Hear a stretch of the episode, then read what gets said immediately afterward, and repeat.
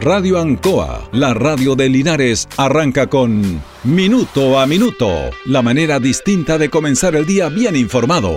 Presentado por Óptica Díaz, ver y verse bien. La Veguita del Baratini, Arauco Esquina Hierbas Buenas, el mejor precio y calidad.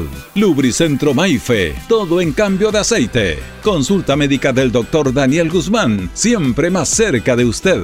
Y Panadería El Baratini, en Avenida Cardenal Silva Enríquez, al ingreso del nuevo amanecer. Aquí comienza Minuto a Minuto.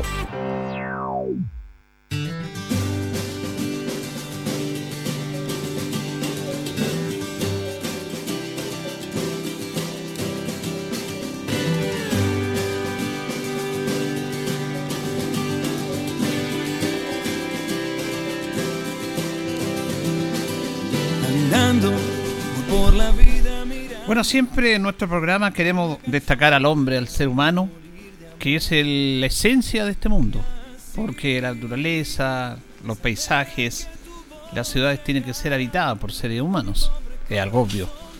Pero uno siempre se sorprende de cómo estas personas anteriormente a nosotros fueron tan visionarias, fueron de una brillantez intelectual increíble que, no, que, que nos lleva a reflexionar al tiempo que vivimos.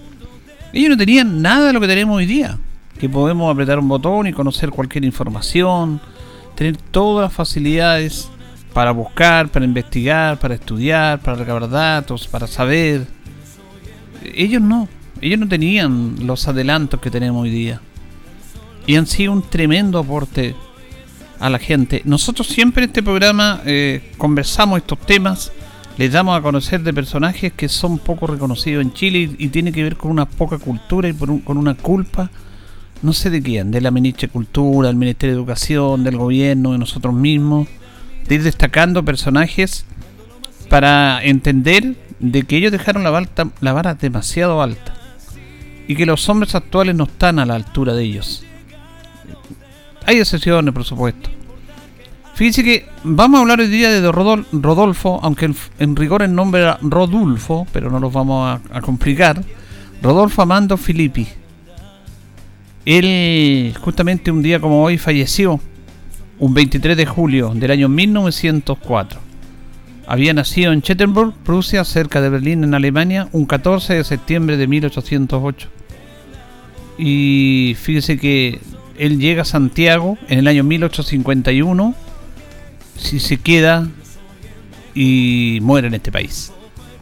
Ahora, ¿quién es Rodolfo Filippi? Fue un hombre notable, quizás uno de los hombres más importantes en aportar al desarrollo de Chile, porque en esos años, aunque él, su hermano lo trajo a Chile, Bernardo, eh, los gobiernos chilenos, eh, en una política muy interesante, abrían sus puertas de fronteras y buscaban a, científicos del, viejo mundo que tenían obviamente mayor capacidad, mayor estudio para venir a aportar el desarrollo de nuestro país, que está recién incipiente, incipiente eh, tratando de tener una, buena sociedad.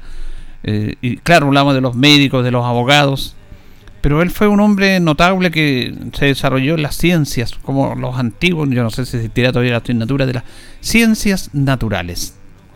Fíjese que él muy joven, a los 10 años fue enviado a Suiza junto a su hermano menor Bernard a educarse en un instituto a cargo de Pestalozzi. Ahí Rudolf, como le decían, comenzó a desarrollar su pasión por la naturaleza y ya que su formación se centraba en una observación directa con lo real, en contraposición a la tradicional enseñanza basada en la memorización. Esto es interesante, que está hasta el tiempo de hoy. Él eh, aprendía y, tenía curiosidad a través de la observación directa, lo que se denomina el terreno, y no de la memoria. En este mismo lugar realizó frecuentes excursiones a las montañas del Jura junto a sus profesores y compañeros. Posteriormente regresa a Alemania, ingresando a la Universidad de Berlín, que en ese entonces se encontraba dirigida por Hegel, y de la cual se doctoró en el año 1830 con el grado de Kunjut, gracias a su trabajo sobre los liperos. En el año 1833 se titula en doctor en medicina, el cual constituía el único medio para convertirse en científico. Debido a problemas de salud, se trasladó a Nápoles, en Italia, junto a su esposa, Carolina Kurman, lugar donde nació su primer hijo. Efectuó varios viajes por Italia, durante los cuales se dedicó a cultivar su afición por la biología y la geología. Colaboró en revistas científicas y en el año 1836 publicó un trabajo sobre los moluscos en Sicilia. Realizó varios trabajos científicos en malacología y geología en el sur de Italia y del Mediterráneo en general. Esto le permitió darse a conocer en el mundo científico europeo, donde recibió distinciones tanto del gobierno italiano como del gobierno alemán. Regresa a Alemania, donde su trabajo como profesor investigador en el Instituto Politécnico de Kaizen, en la región de Hessen, sin embargo, Alemania y Europa estaban en esos años sumidos en conflictos políticos. Su posición liberal, moderada y el fracaso de la Revolución de Marzo lo pusieron en una situación adversa que lo impulsaron a muchos alemanes a emigrar hacia América. Su hermano Bernardo, que había participado como naturalista a bordo de la goleta Ancud en el año 1843 para la toma de posesión del estrecho de Magallanes, que iba a ser encomendada por el gobierno de Bulnes, se encontraba en esos días en Alemania, como agente del gobierno chileno con el fin de reclutar colonos para ir al sur de Chile según el proceso de inmigración alemana selectiva. Bernardo convenció a Rodolfo para viajar a Chile y hacerse cargo de la hacienda San Juan, en las afueras de la Unión. Esta manera se embarcó en el puerto de Hamburgo y tras un viaje de 36 días de navegación arribó al puerto Valparaíso en el año 1851. Al llegar a Chile, el país se encontraba sumido en una revolución política. Sin embargo, esto no influyó en su decisión de quedarse. Se instala en la ciudad de Valdivia, donde es contratado por el colegio alemán. Una vez instalado en esta ciudad, mandó llamar a su familia y además se trajo a esta ciudad su biblioteca científica y sus colecciones. Gracias a esto, la colección malancológica del Mediterráneo que actualmente se conserva en el Museo Nacional de Historia Natural se salvó de las guerras que destruyeron colecciones similares en Europa. Gracias al proceso de independencia de Chile, los distintos gobiernos impulsaron la llegada de científicos, naturalistas y hombres de letras como Claudio Gay, Ignacio Domeico y Andrés Bello, entre otros que encontraron las posibilidades para desarrollarse y realizar exploraciones en nuestro territorio. Hizo reconocimientos en varios puntos del territorio chileno, principalmente en el desierto de Atacama y en la zona de colonización alemana entre Valdivia y el lago Yanquihue, destacando las exploraciones hechas junto a sus amigos científicos Carl Okunus y Guillermo Dolí. En la ciudad de Valdivia recibió el nombramiento de rector del Liceo de Hombres. Esta expedición hizo una expedición al desierto de Atacama. Fíjense que partió el 22 de noviembre de 1853 y se extendió por un periodo de tres meses hasta el 27 de febrero de 1854. Fue una expedición encargada por el gobierno y guiada por don Diego de Almeida, un conocedor del desierto de Atacama y acompañado por su hijo Federico. Se trató de una expedición con grandes sacrificios donde se debió alimentarse de mazamorra, de harina tostada, grasa y sal y realizar todo el trayecto al lomo de una mula. Esta expedición reconoció características geomorfológicas, climáticas, geológicas y descripciones de la vida vegetal y animal. Además incorporó aspectos sociológicos y culturales que quedaron plasmados en un informe que se publicó en Halle, Alemania, en el año 1860 en idioma español y alemán. En este viaje Felipe colectó y describió seis especies de aves de un total de 15 que colectó en su vida. Hizo exploraciones en el lago Yanquihue. También hizo exploraciones en la laguna Ranco, Acatemo, excursiones en las quebradas de San Ramón, exploración del volcán de Chillán, exploración del archipiélago de Juan Fernández, estuvo también en Cauquenes, excursión de ventiqueros y cipreses, viajó a la provincia de Coquimbo, también estuvo en Cahuín, en Nahuelbuta, Estuvo en Tomé, Quiriquín, Salto del Laja, excursión a Santa Rosa de los Andes y Jagüel, a Leibo, Arauco Coronel, a la Araucanía, al Alfalfal, viajó a los Baños de Colina, a Quilpué, también viajó al puerto de Constitución. Gracias a sus aportes, Felipe ha sido reconocido como el naturalista que ha generado el mayor aporte a la taxiconomía y a la diversidad biológica de Chile. Además se le considera uno de los científicos más reconocidos e influyentes en el desarrollo de las ciencias naturales. Ya en el año 1902 figuraba en la Galería de los Naturalistas de Chile, en una sección de la revista chilena de Historia Natural. Felipe es reconocido por su obra. Son más de 500 trabajos científicos y publicaciones que realizó tanto en Chile como en el extranjero, tras 53 años de actividad científica ininterrumpida. Un aspecto que facilitó fue el manejo de varios idiomas. Él hablaba inglés, francés, alemán, italiano, latín y griego. además del idioma español que aprendió en nuestro país. Además participó en 50 sociedades científicas que lo mantenían en contacto permanente a pesar de que nunca salió de Chile, una vez que llegó en el año 1851. Mantuvo correspondencia con connotados científicos de la época, como Charles Darwin, Alexander Humboldt y Florentino Meguino. Entre otros, abarcó también áreas tan disímiles como la zoología, la eutomología, la botánica, la malacología, la paleontología y la geología y la mineralogía y la biografía climatológica, arqueológica, costumbres y educación, entre otros. Solo en materia de botánica realizó un prolijo trabajo, esto es súper notable lo que él hizo, de recolección y descripción de 3.730 especies. Considerando que actualmente la flora chilena está compuesta por 5.000 especies, se considera que dejó muy poco trabajo para nuevos descubrimientos. De un total de 3.730 especies descritas, hoy se consideran válidas 1.317. De las especies que son consideradas válidas se considera que 1.670 fueron descritas por Felipe y el 59% de ellas aún conserva la denominación original otorgada por el científico. De estas 1017 corresponden a plantas, 650 animales y 3 son hongos. De las plantas descritas y válidas, 1006 corresponden al trabajo que él realizó. Si se considera que Felipe contribuyó a la descripción de 1670 especies válidas, la verdad que hizo casi todo un trabajo de descubrimiento notable en esos años. También Felipe se sintió tan a gusto en el país que lo acogió y lo distinguió que mandó a traer a su mujer y a sus hijos, como también a su invaluable biblioteca y sus colecciones científicas. La Universidad de Chile valoró sus aportes al desarrollo científico del país, que se hallaba en un incipiente estado de evolución, y lo designó profesor de botánica y zoología, el 10 de octubre de 1853. Además, la institución le encargó diseñar y construir un jardín botánico. Por su parte, el gobierno chileno también lo honró confiando el cargo de director del Museo Nacional de Historia Natural. Al visitar por primera vez el museo, Rodolfo Felipe, acompañado por el entonces rector de la Universidad de Chile, Ignacio Domeico, estaba impresionado por su pobreza, lo que le llevó a preguntarse si es que el material recolectado por Claudio Gay habría desaparecido. Por ello comenzó a recolectar materiales para engrosar las colecciones del museo, a tal punto que necesitó de su segunda sala. José Tomás Unmeneta obsequió el museo una colección de objetos etnográficos de Oceanía, por lo que el gobierno le cedió una sala en el Palacio de la Intendencia hasta el año 1866, cuando el museo se traslada al recién construido edificio de la Universidad de Chile. La verdad que este tipo era, este personaje era notable. En el año 1876 el Museo Natural de Historia ocupa lo que será su casa definitiva, en el Palacio de la Exposición de la Quinta Normal.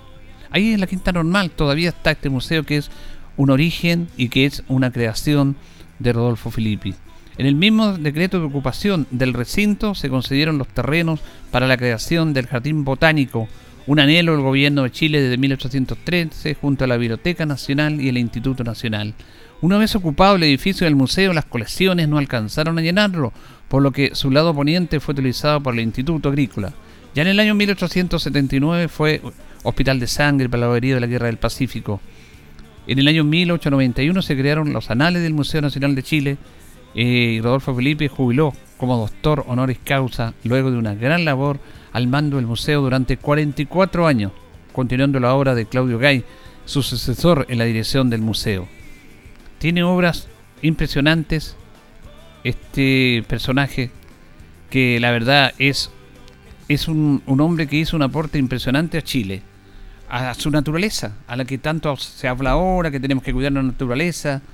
Eh, reitero, estos personajes son de una, de una brillantez que hablamos de los años 1800. La capacidad que tenían, la, intuición, la manera de desarrollar a la diversidad en los países en esto de la ciencia natural, de la biología. Para ser científico en esos años tenía que ser médico. Él se tituló de médico pero nunca ejerció. Solamente se tituló de médico como una, como una excusa, entre comillas. Titular de médico no es fácil, menos en esos años, para ser científico. Que era lo que se exigía en Alemania. Y su hermano Bernardo, Bernard, que había sido reclutado antes por el gobierno chileno por gusto de lo que estaba pasando en las crisis políticas que cuando se dan en el mundo, porque él era liberal, se vino a Chile. lo trajo a Chile. Y aquí quedó hasta el final de esos días. Justamente un día como hoy, del año 1904, fallece eh, Rodolfo Filippi. Este, estas personas que hicieron un tremendo aporte al desarrollo del país, como muchos extranjeros, están un poco en la galería de las personas olvidadas en nuestra sociedad. Y le corresponde a nuestros, a nuestros, a nuestro Estado chileno, a nuestros gobiernos, reconocerlos de vez en cuando. Y, yo no sé cómo llegan al cargo del Ministerio de la Cultura. No sé por qué llegan, obviamente por contexto político. Pero está bien, yo no estoy contra eso, que el gobierno coloca a su gente y por eso son elegidos por la gente, por la ciudadanía. Pero que esas personas que estén ahí, la verdad que hagan algo importante. Yo, yo no sé. La Seremi de la Cultura de la región del Maule también, es la misma eh, clase elitista, poco cercano a la gente, hasta, hasta las maneras de enviar algunos comunicados de vez en cuando, envían algunas cuñitas, hasta la forma de expresarse como que están en, otra, en otro tema. Ellos tienen que acercar la cultura, y es una crítica a nuestro museo también, que poco la hacen, ¿ah? porque algunos, bueno, prefieren vivir en la comodidad. Estamos todos en la comodidad, pero la comodidad tiene que ser ganada en base a responsabilidades que tenemos nosotros también. Estos museos, esta historia, estas personas que ocupan estos cargos, deben empapar a la comunidad, a la cultura, que es la cultura popular, eh, en estos temas.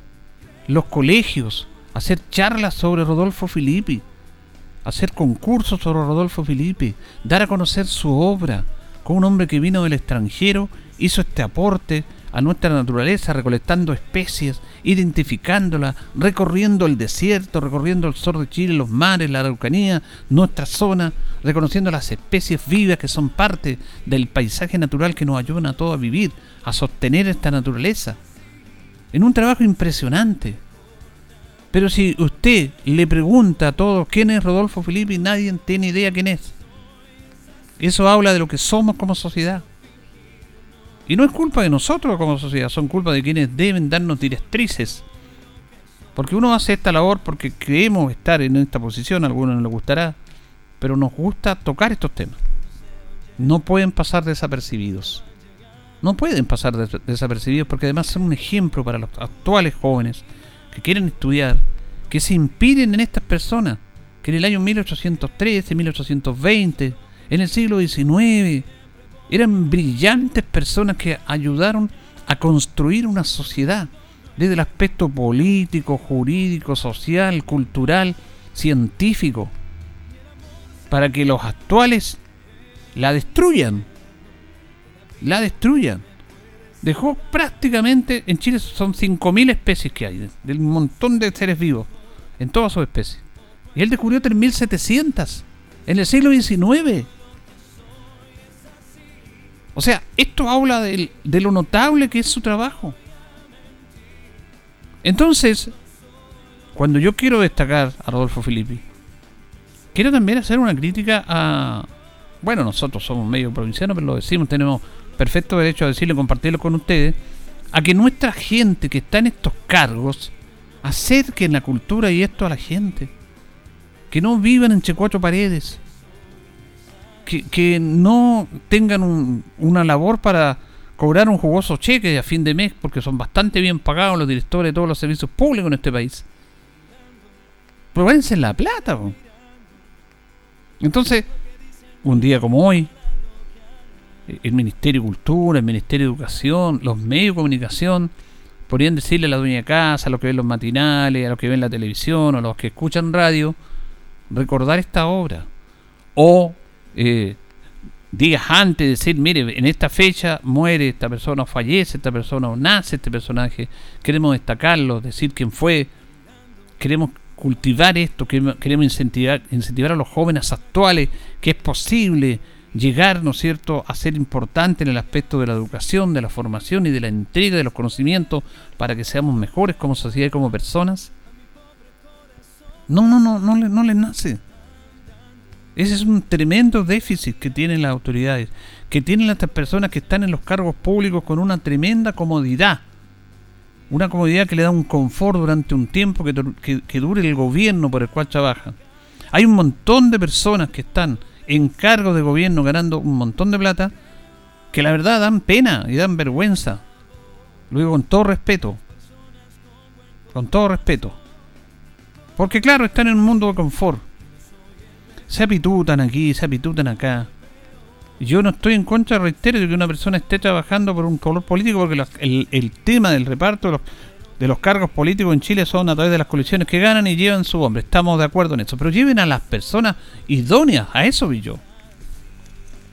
Quisiera ver cómo hay algunos periodistas en la región del Maule, con todo el respeto que tengo con los periodistas, porque yo no soy periodista, el respeto que tengo porque yo soy titular y todo, que no son capaces de emitir una nota y quisiera ver cuando envían estas notas, uno tiene que cortar, editar las notas porque no, no saben cómo programarse, no saben cómo em, emitir una nota. Se van en lo más fácil. Le envían a las radios puros comunicados y fotografía. Hay una periodista de, de medio ambiente, lo digo con nombre y apellido, que envía fotos y envía texto a las radios. Cuando ella debería decir que, que si yo soy periodista de medio ambiente, ¿Qué tengo que enviar? ¿Envío fotos y textos? ¿Dónde envío? A los periódicos, pues. No es para que ser iluminado para eso. Si yo envío una información a un canal de televisión, ¿qué es lo que tengo que enviar? Tengo que enviar el video con la imagen respectiva. Si yo envío una información de mi seremía, de mi cartera seremía de medio ambiente a la radio, ¿qué es lo que envío? Una cuña, como le llamamos nosotros, una entrevista y el texto, por, por supuesto. Yo conversé con Francis Román se llama y le dije una vez, y dice que no le alcanzaba, yo no manejo mucho la tecnología tampoco, que según ella no le daba el espacio para mandar la cuña, tenía que enviar solamente el texto y la fotografía, y eso como le ocupaba todo eso, y por eso no podían enviar las cuñas. E, es increíble, van a cumplir cuatro años y nunca mandó una cuña del Ceremi de... Ahora recién están viendo videos que sacamos algunas notas nosotros. Esos son los periodistas. Mire, a mí me han contratado tres veces la persona encargada de la Seremía de Educación en Chile, perdón, en la región del Maule, periodista, para hacer contacto con la subsecretaria de la niñez. Me escribía una. No, eh, yo no sé cómo está ahí. Es increíble, una falta de responsabilidad con su cargo. Bueno, yo soy periodista de o encargado de comunicaciones de la Seremía de Educación hablo con mi Ceremi y le digo, mire Ceremi, en esta fecha, o en esta fecha está el fallecimiento de Rodolfo Felipe, hagamos algo, hagamos una publicación, hagamos un concurso, hagamos este tema, estamos en pandemia ya, pero trajemos con los colegios, hablemos con los medios de comunicación. No se le ocurre nada. Nada de nada. Son de estos zombies, que estos zombies muy famosos que aparecen en The Walking Dead, esta, esta serie. Son verdaderos zombies. Con la diferencia que a fin de mes van al banco y cobran 2 millones de pesos. Y nadie dice nada. Son validados por las propias personas. Yo hablé con un Ceremi, notas por entrevista con un Ceremi.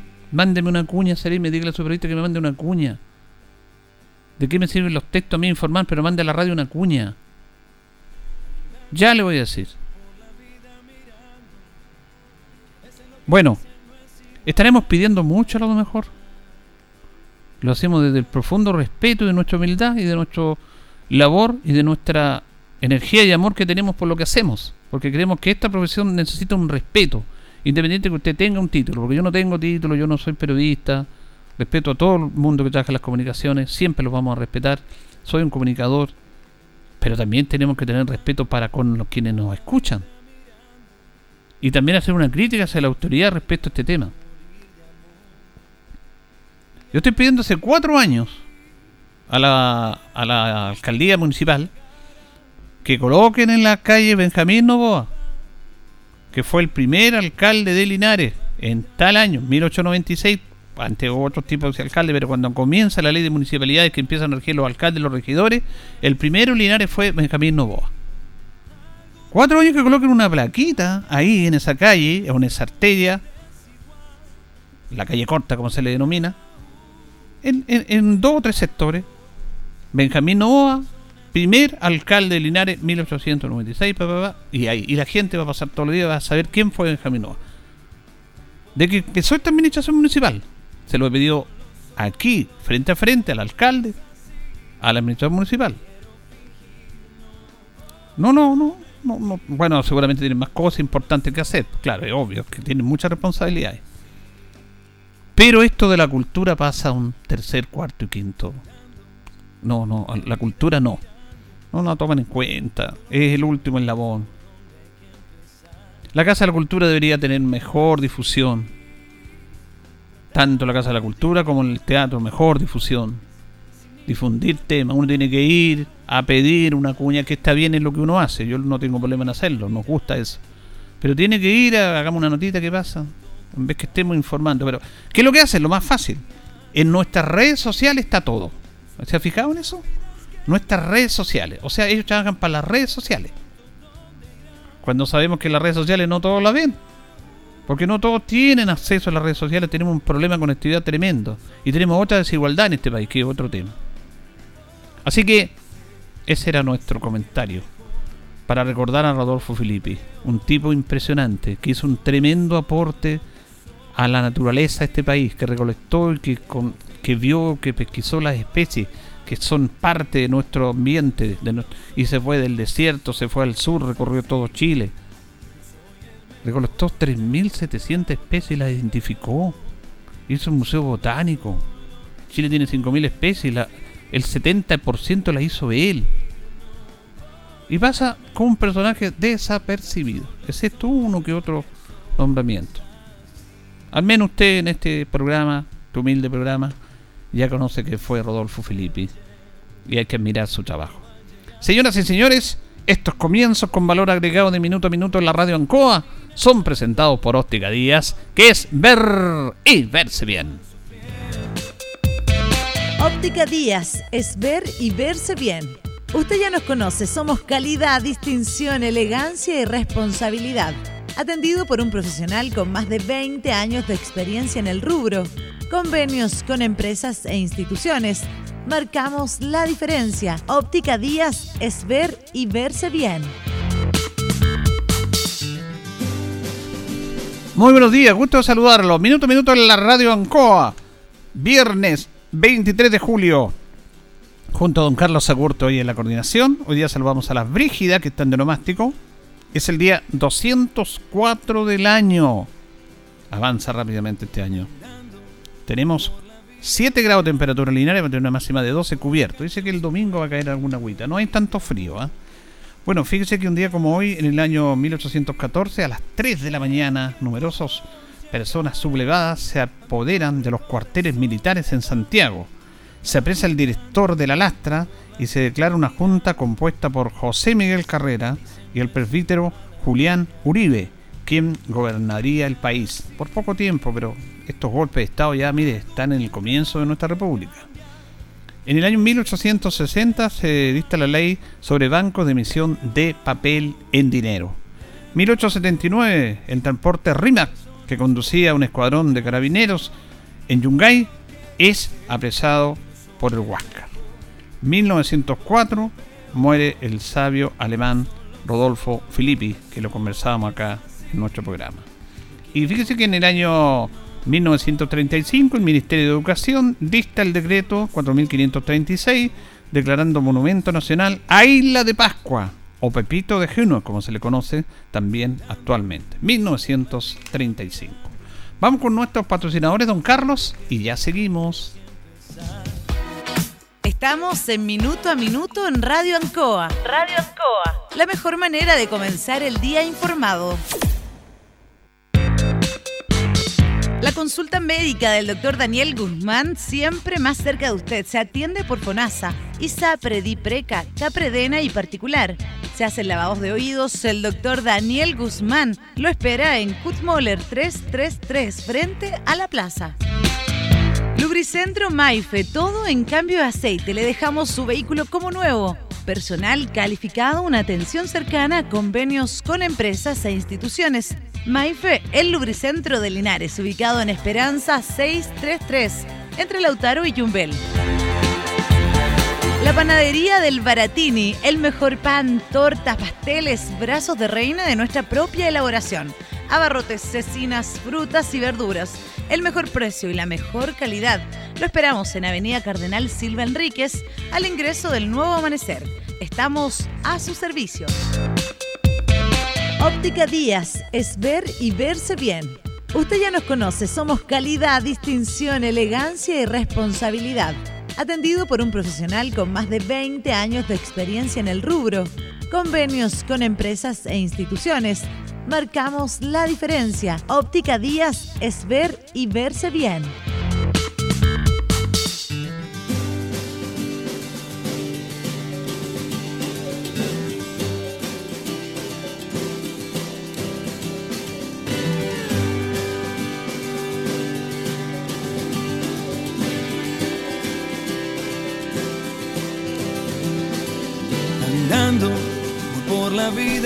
Bien, continuamos, ocho y media. Bueno, se están efectuando los Juegos Olímpicos.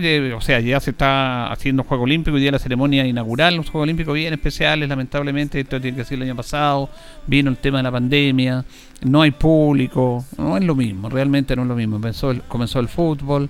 Y hoy día está la ceremonia inaugural, donde está la delegación chilena. Que, bueno, recordemos que está Esteban Grimal dentro de los abanderados junto a la Francisca Crobeto. Eh, don Carlos, nuestro coordinador, dice, coordinador, dice que se está desarrollando ya esta ceremonia. Los primos Marco y Esteban Grimal juegan mañana. Son tres partidos en su grupo. Juegan mañana a las 10 de la noche. Un buen horario porque generalmente recordemos que estamos casi 12 horas de diferencia con, con toque. Los partidos de la selección chilena femenina, por ejemplo, fueron a las 3 y media de la mañana. Entonces, difícil. Sin embargo, las 10 ya es un, es un buen horario. Bueno, eh, antes de ir a la pausa, yo quería hablar y saludar a nuestros amigos que nos escucharon ayer, a Rodolfo Manuel Troncoso Castro, siempre nos escucha, fanático de Linares, sobre el tema del nazismo y todo el tema que estábamos hablando. ¿ah? Y llamó a otra persona, escribió también Clau Chacón, dice. La verdad que yo veo poco esto, pero agradezco los comentarios, porque me dice Rodolfo que el nazismo nace del nacionalsocialismo. Y claro, no, si eso está claro, eh, y tiene razón, pero mi idea no cuando yo hablaba del nazismo, estaba hablando del extremo nazismo de derecha, porque eh, el, socialismo tiene un montón de, vertientes, pero no es el origen que todos conocemos socialismo. Y después justamente Clau le escribe, porque ella entendió este tema también, eh, que, yo decía que estábamos hablando del fascismo, que tenía dentro de su objetivo el antimarxismo. Eh, y ahí se sumó después el nazismo. Y le agradezco a los, a los auditores estos aportes, se los agradezco porque es así. Pero claro, eh, vamos a hablar del inicio del nazismo, nace el socialismo, pero el socialismo que todos conocemos no. La idea mía era contrarrestar los otros, los extremos. Los extremos. Eso es lo que está matando a nuestra sociedad, que la mató millones de personas y que la sigue matando actualmente en relación al comentario que hicimos en el día de ayer. Vamos a ir a la pausa, don Carlos, y ya retornamos.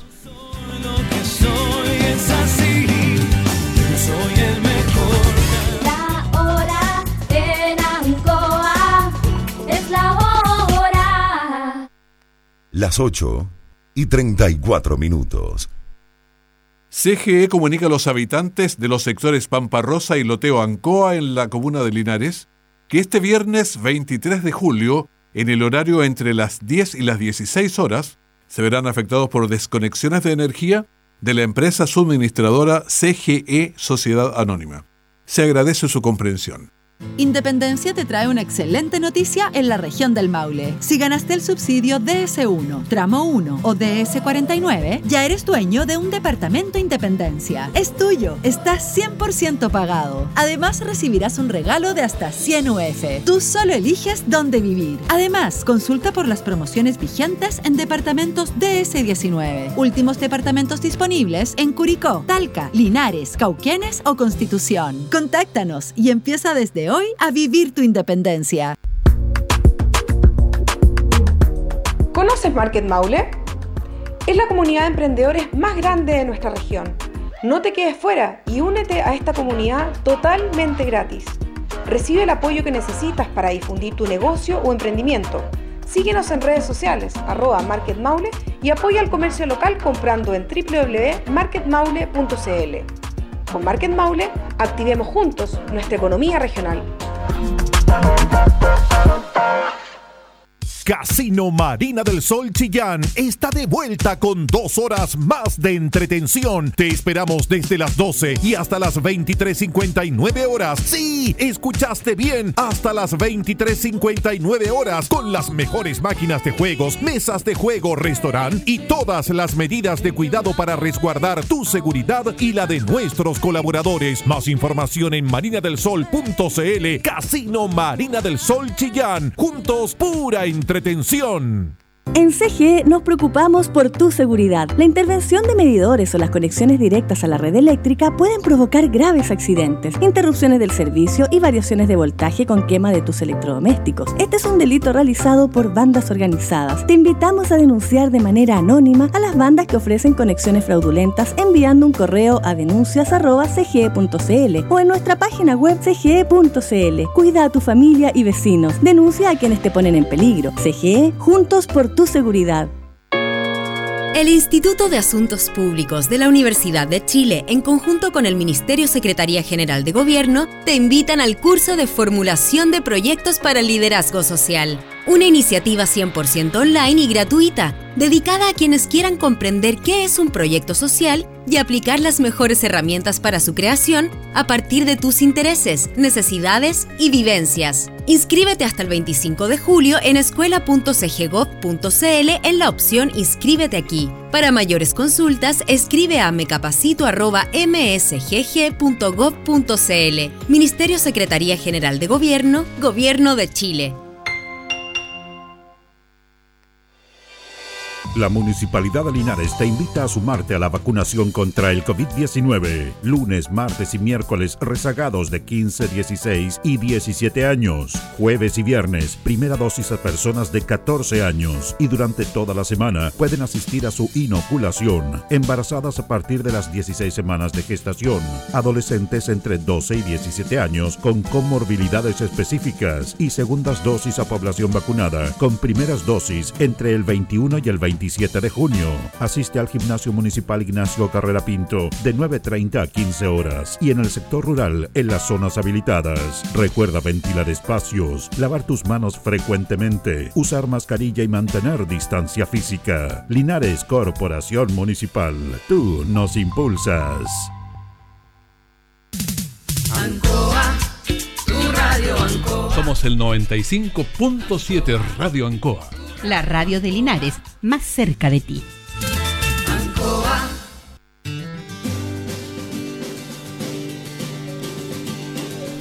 Bien, comenzamos en nuestro segundo bloque. Faltan 22 minutos para las 9 de la mañana a través de Minuto a Minuto en la radio Ancoa.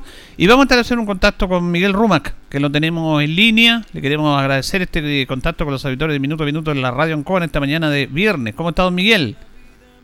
Muy bien, Julito, muchas gracias. Eh, con este frío día, eh, acostumbrarnos ya al invierno que estaba, estaba, bastante crudo. Bueno, eh, este es un día especial para ustedes porque el motivo de nuestro llamado, siempre tenemos contacto con, con Miguel, con los amigos del ciclismo, es que hoy día el Club Ciclismo de Linares está de aniversario, está cumpliendo un nuevo año de vida. Me imagino que esto los tiene muy contentos a ustedes. Sí, eh, 19 años ya de la, de la formación de este club y y quisiera agradecer el contacto y agradecer a, toda la familia de nuestro club, eh, que es una familia que nos hemos ido conociendo durante todos estos años, hemos visto crecer eh, a nuestros hijos, eh, ya hoy día muchos profesionales y mucha historia, mucho mucha vivencia juntos y, agradecer a cada uno de, los miembros de nuestro club como también a, a la gente que está detrás de, los miembros, es decir, a la familia, a la esposa, a los hijos, que sin ellos sería imposible poder desarrollar las actividades que desarrollamos y llamar al deporte como, como muchos de nuestro grupo lo, lo, lo, aman en, distintas circunstancias, es decir, no solamente el ciclismo, sino que siempre estamos apoyando a distintas actividades deportivas. Así que muy contento, muy feliz por, por ya llegar a los 19 años de vida, es una tarea compleja, pero pero como te digo eh, se ha conformado un grupo de gente muy linda y, se han ido eh, siempre se, se van agregando nuevos miembros y que, están ahí con nosotros y, hoy día tenemos una, una, una pequeña aprovechando que los aforos y nos podemos juntar un poquitito vamos a hacer una pequeña convivencia y para poder celebrar y entregar algún estímulo a, a, los, a los miembros de nuestro club. Ahora, es interesante que usted plantea porque organizarse como club o como institución, básicamente como institución, claro, hay todo un entusiasmo, se organizan, pero lo, lo importante es sostenerse en el tiempo. ¿Ah? porque esto es la naturaleza propia, que todos tenemos mucha iniciativa, comenzamos a olvidar las cosas y después vamos decantando porque somos poco responsables, pero usted, ese yo creo que el mérito, primero formarse y haberse sostenido en el tiempo e ido creciendo, quemando etapas. Sí, eh, como tú dices, ha sido un, un, proceso largo, eh, como te decía anteriormente, mucha historia, mucha gente detrás. Uno de ellos es, es Urrutia, que estuvo con nosotros en nuestro inicio, se fue hace poco. Siempre está presente en, nuestra, en nuestras actividades, recordándolo. Eh, y muchas familias, la familia Cueva, la familia Badilla, Gutiérrez, la familia Pérez, nosotros mismos, los Rumac eh, Barro, hay mucha mucha familia detrás de esto y yo creo que ese ha sido el, sostén de, poder eh, mantenernos en el tiempo con nuevos desafíos y, tratar también de ir modernizándonos nosotros, ya nosotros ya tenemos, eh, somos ya toda gente adulta, nos falta sabia nueva que, que, nos ayude en la parte dirigencial, en la parte gestión, pero hemos ido hemos ido encontrando esa gente de a poco y se han ido asociando a nosotros y se han ido juntando y, ya son parte nuestro y yo creo que eso ha permitido que, podamos eh, ya tener muchos años y muchas actividades y muchas cosas que hemos hecho por nuestro club y por, la ciudad.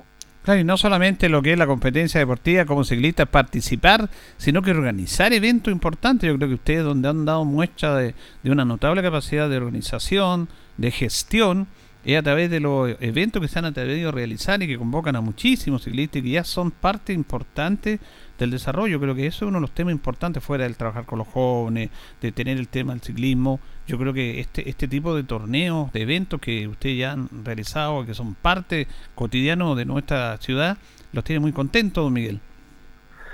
Sí, eh, fueron sueños que se fueron dando, fueron ideas y siempre me recuerdo que nos juntamos el 2004, por ahí, fines del 2004, afuera de la...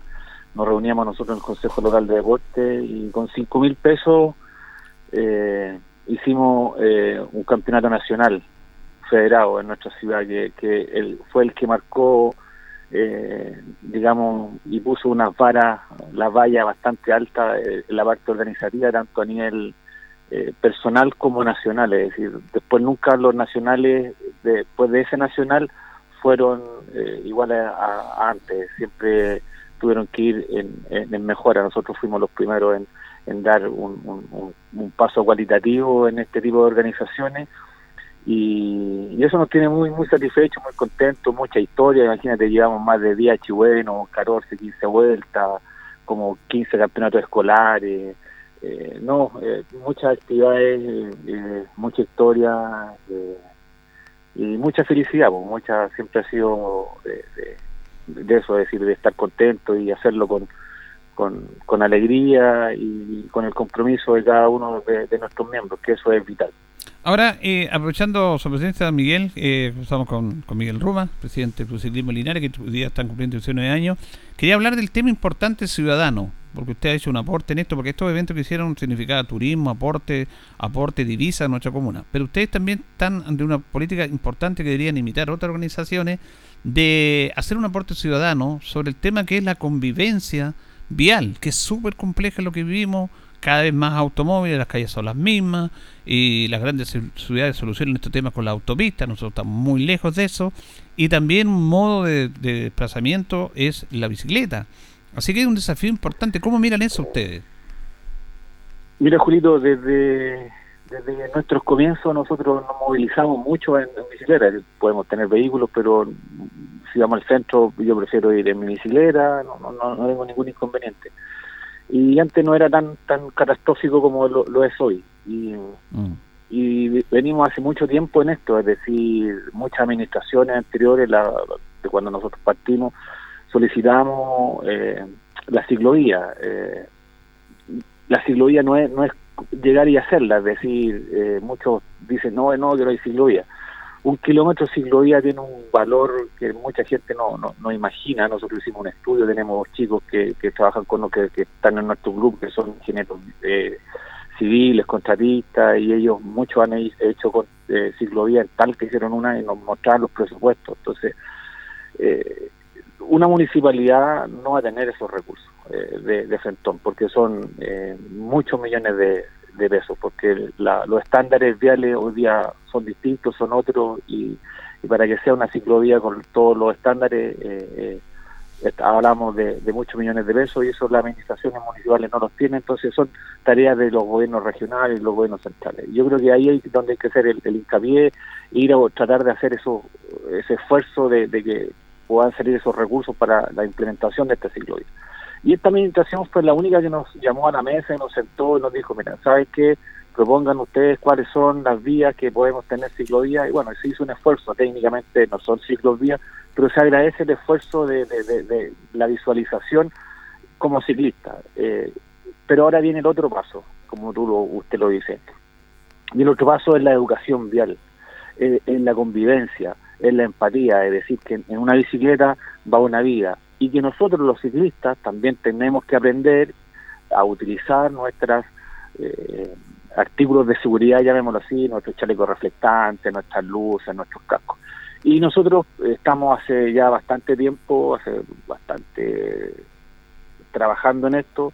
Te doy una primicia, la próxima semana nosotros vamos a estar eh, con el Departamento de Seguridad Pública en distintos puntos de la ciudad, en horarios de tarde, entregando chalecos eh, reflectantes a, a los ciclistas y entregando eh, algún tríptico a los automovilistas para que puedan conocer la ley 21.088 que es la de movilidad vial y de modos.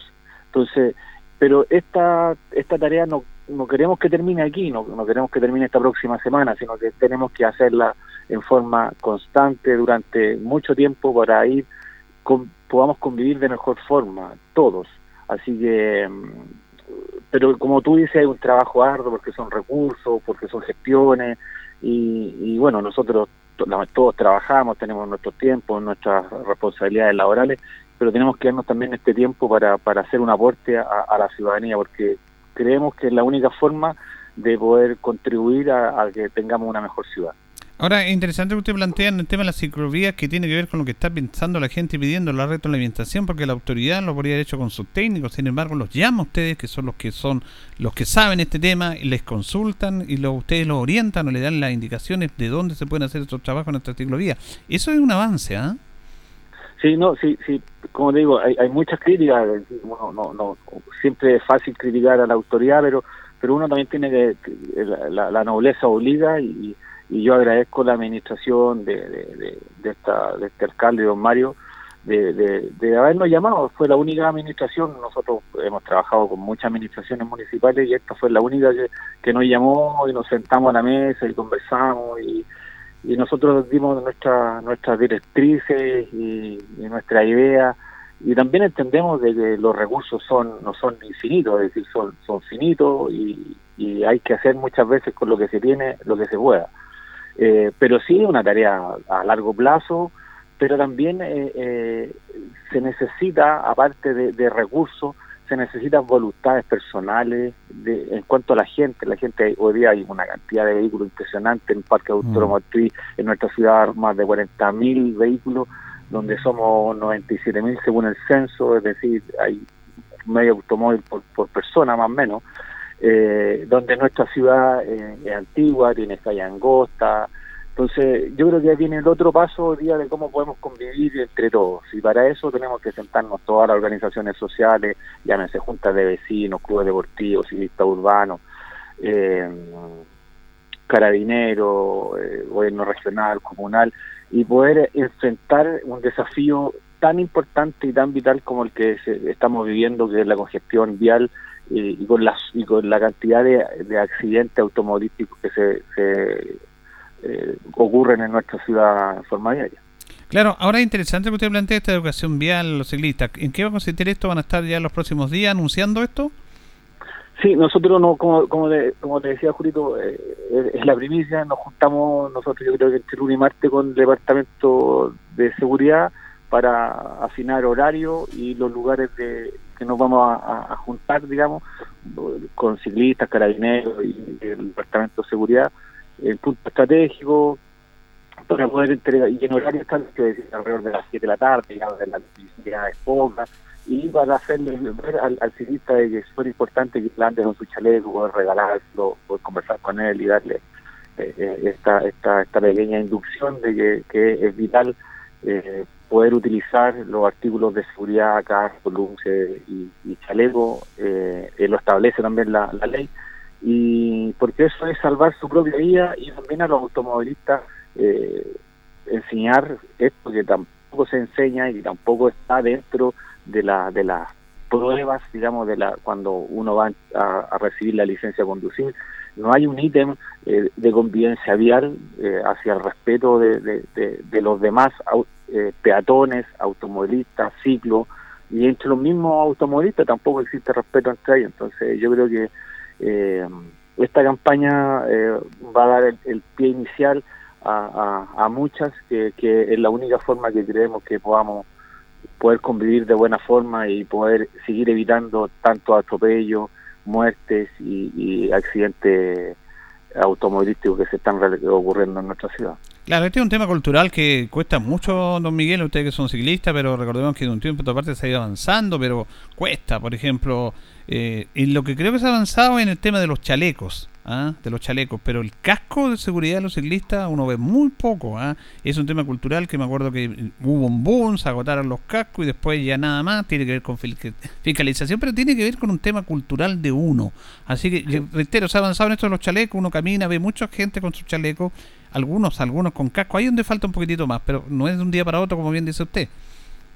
No, son procesos, son procesos largos y y esperamos estar estar en este proceso, estar poder ir contribuyendo en, esto y seguir eh, fortaleciendo todas estas directrices que, nos van a establecer el día de mañana, que podamos tener una, una ciudad más amigable que eh, para todos y que el respeto mutuo sea sea lo primordial.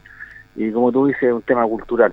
Eh, y este es un proceso largo, es decir, tiene que haber un cambio generacional para que para que esto esto esto se concrete de mejor forma. Y también vamos a estar trabajando y queremos establecer, digamos, queremos reunirnos con los nuevos autoridades que van a, gobernar nuestro país muy pronto, tanto los diputados, para establecer también un proyecto que nosotros tenemos eh, trabajando hace mucho, que, así como hacen valores en, los colegios, como enseñan arte, eh, tecnología, eh, música, también poder agregar una hora o 45 minutos a la semana de un tema que, es convivencia vial. Es decir, que el, el, el, el chico, la, la, persona, el niño, el estudiante, sepa lo que es ser un peatón, lo que es un ciclista, lo que es un motorista y un automovilista y, que lo crezca con ello y que sepa y que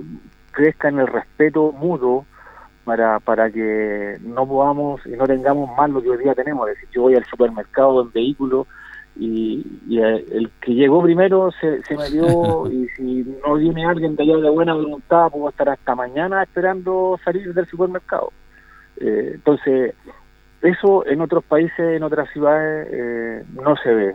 Eh, y es un tema, como usted dice, es cultural y es un trabajo largo, largo, y que estamos dispuestos a, colaborar y, trabajar en eso para que podamos tener una mejor ciudad. Sí, yo me acuerdo del año, sí, esto fue el año 99, muchos años ya que fuimos con Loli a, a, Victoria, también tiene un campeonato nacional donde jugó la Zabala, ahí estaba Lara Lara, Mauricio Centeno, un gran campeonato. Y ¿sabe lo que nos llamó la atención? En eso yo no sé cómo estará ahora, yo no he ido a Victoria, no habían semáforo en el centro, no habían semáforo. Y nosotros cuando cruzábamos la calle nos sentíamos raro con Loli en ese baño. Cuando los automovilistas lo decían pasen, le dan preferencia al peatón. es difícil imaginarse una ciudad sin semáforo. Ah, debería ser lo ideal, pero bueno, eh, como bien dice usted, es un tema de cultura. Sí, así es. Así que eh, estamos trabajando, como digo, en ese proyecto para, para que se presente y el día de mañana poder eh, en los colegios tengamos educación. Y también lo otro que, que, que te quería mencionar, nuestra ciudad tiene que ir cambiando y también ahí la autoridad tiene que ir utilizando hoy día tecnología que hoy día está, es decir, en otras ciudades hay eh, no, no tan solamente reductores de velocidad, que son las tachas, hoy día yo creo que la reducción de velocidad puede ser un láser, un radar, una foto y, y, un, y, un, y un parte, es decir, eh, el humano eh, eh, aprende muchas veces a golpe, como se dice, y, yo creo que ese golpe va a ser bastante importante en el sentido de que es impopular, lo tengo súper claro, pero hoy día mucha gente no quiere ser impopular, pero pero esa impopularidad te está significando que la gente entra a la ciudad, entra gente por hora, que hayan accidentes todos los días, que, hayan muerto eh, cada cierto tiempo, eh, pérdida económica, materiales, eh, gente enferma. ¿Por qué? Porque no hay regulación, no hay control y no hay fiscalización en ese sentido. Entonces yo creo que también falta esa, esa otra parte y, hoy día, como, como le digo, está la tecnología, no cuesta nada colocar un portal en la avenida justo y, y, regular y regular velocidad porque la gente, yo vivo en ese sector y, y veo como autopista, 70, 80 kilómetros por hora, eh, y hay cruces ya hoy día cada vez más congestionados de personas que, gente que viaja desde Talca y cruza hacia la Guinipeumo. Eh, entonces, eh, es un riesgo eh, súper grande. Los semáforos funcionan, pero también hay que modernizar los semáforos. Hay un tema de congestión vial hoy día, llegando de Hierbas Buenas hacia Linares, 6 de la tarde, tacos de 40, 25 minutos, falta implementar semáforos o eh, eh, invertir en semáforos inteligentes. En fin, hay mucho que, que, hacer en el tema vial y, esperamos que las autoridades tengan la voluntad y, y, la visión de ir trabajando este tema que, que es bastante complejo. Bueno, le agradecemos siempre un aporte. Queremos felicitarlo por su nuevo aniversario, pero también por ser partícipe de los temas ciudadanos. No decir solamente la crítica, que encontrar todo malo, las cosas malas se mejoran y todos tenemos que hacer un aporte a nuestra ciudad. Y en eso destacamos lo que han hecho ustedes durante tantos, tantos años, don Miguel. Así que muchas gracias. ¿ah? Gracias a ustedes, Julito, por, por el contacto y por darnos siempre el espacio a, a nuestra inquietud y a nuestra actividad. Así que eh, muy felices por esto y contarles que estamos presentes en el Campeonato Nacional de Ciclismo que se, se realiza desde hoy día en Puerto Montt con, con dos chicos que están allá, Matías Muñoz, ah, eh, que está corriendo con nosotros, así que esperamos que le vaya súper bien en este campeonato de ruta y también a, Diego Cuevas que también anda, anda muy bien y que esperamos que tengan una excelente participación en este campeonato. Así que y un saludo a toda la ciudadanía y a cada uno de los miembros de nuestro club. Y, y eso, pues, así que no estamos en contacto. Abrazo, que esté bien. Bueno, ahí teníamos a Miguel Rumac, presidente del Club de Ciclismo de Linares. 19 años están cumpliendo hoy día. Han hecho una notable labor y ya están compitiendo. Imagínate, están compitiendo allá en el Campeonato Nacional de Ruta en Puerto Montt, con Matías Muñoz y Diego Cuevas. Han salido grandes ciclistas, pero independiente de esto, de la parte deportiva, de la competencia en sí, yo quiero destacar lo que ellos hacen, que hacen un aporte a la comunidad esto de que la, administración, municipal los llamara para ver el tema de la ciclovía, que falta más, pero ya hay un aporte. Ellos le dicen cuáles son los sectores, de qué manera todo se puede hacer. Eh, está bien, y van a participar en una campaña vial, de educación vial para los ciclistas, los automovilistas en los próximos días también. El tema de la velocidad, que no se respeta tampoco. Tenemos 50 kilómetros vía urbana, no, eso no se respeta. Y claro, a veces cuesta, se cuando le sacan parte es un tema nuestro, es un tema nuestro, es un tema cultural nuestro que tenemos que estar atentos a eso. Así que lo felicitamos, lo felicitamos a los buenos amigos del Club Ciclismo de Linares por un nuevo aniversario y por el aporte que le hacen a la comunidad. Nos vamos, le agradecemos su sintonía, le agradecemos a ustedes, a don Carlos Agurto como siempre la coordinación. Nos reencontraremos si Dios así lo dispone el próximo día lunes. Gracias, que pasen bien.